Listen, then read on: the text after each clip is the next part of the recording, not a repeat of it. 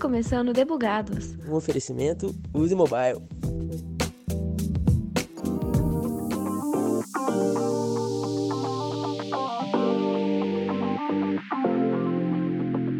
Dos 10 aplicativos mais baixados em janeiro deste ano, 9 deles possuem chats. A conversa em tempo real com outros usuários é uma funcionalidade muito popular nos aplicativos, então é bem provável que você deve e precise implementar a feature, ou você, dono de projeto, queira incluir no aplicativo. Eu sou Thaisa Bocardi e neste episódio de Debugados vamos descobrir como implementar chats em aplicações. Bora lá?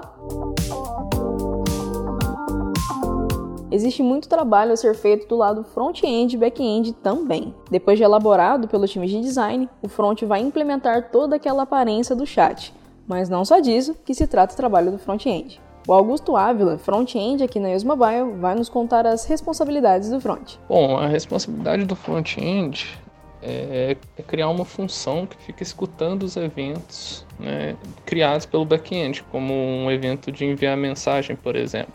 E aí com isso a gente implementa a interface do chat, que é aquele componente onde o usuário fica digitando uma mensagem e depois clica no botão enviar. E aí através desse comando que o usuário, que o usuário dá, que é o de clicar no botão de enviar, a gente pega o que foi digitado e por quem foi digitado e através desse evento a gente manda para o back-end tratar.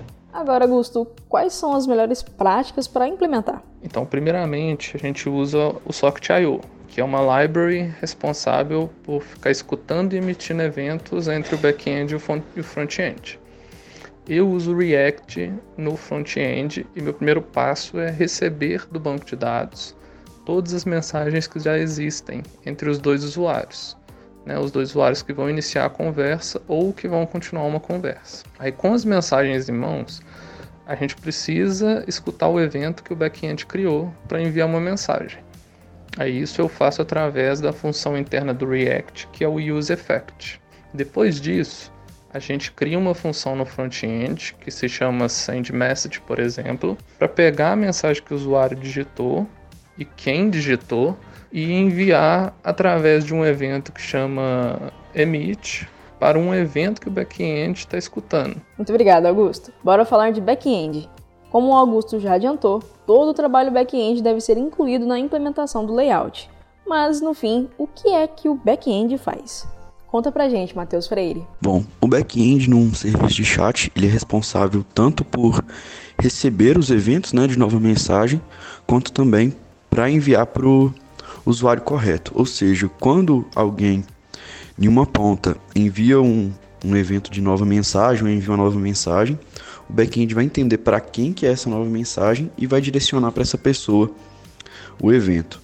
Além disso, ele também é responsável por salvar as mensagens na ordem correta e manter é, esse status salvo caso o usuário feche e tenha que abrir de novo para recuperar essas mensagens.